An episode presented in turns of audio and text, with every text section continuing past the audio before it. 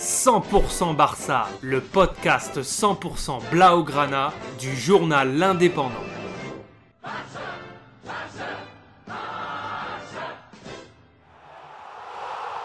100% Barça, Mesqueum Podcast. Mardi 2 novembre 2021, pour le premier match retour de la phase de poule de Ligue des Champions, le FC Barcelone se déplaçait à Kiev pour affronter le Dynamo au stade Olimpiski.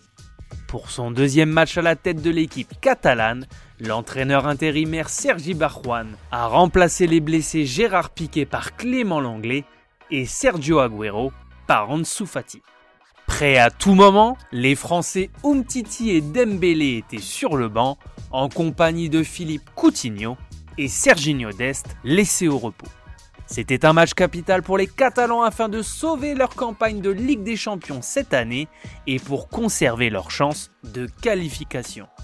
Troisième du groupe avec 3 points, le Dynamo est la seule équipe qu'ils ont réussi à battre en phase allée, 1 à 0 au Camp Nou sur un but de Gérard Piquet, c'était le 20 octobre dernier.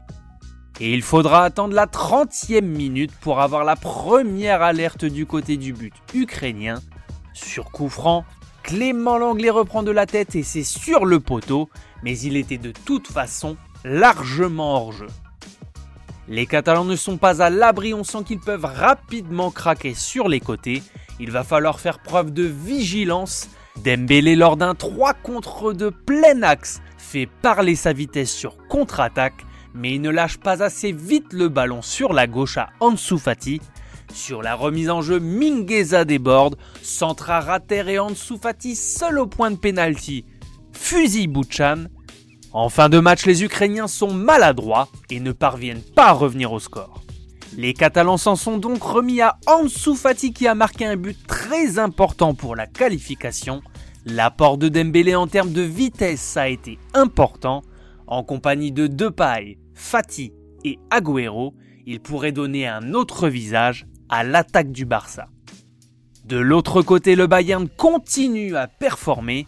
À domicile, les Bavarois l'ont emporté 5 à 2 face à Benfica les Catalans sont donc deuxièmes du groupe mais rien n'est joué.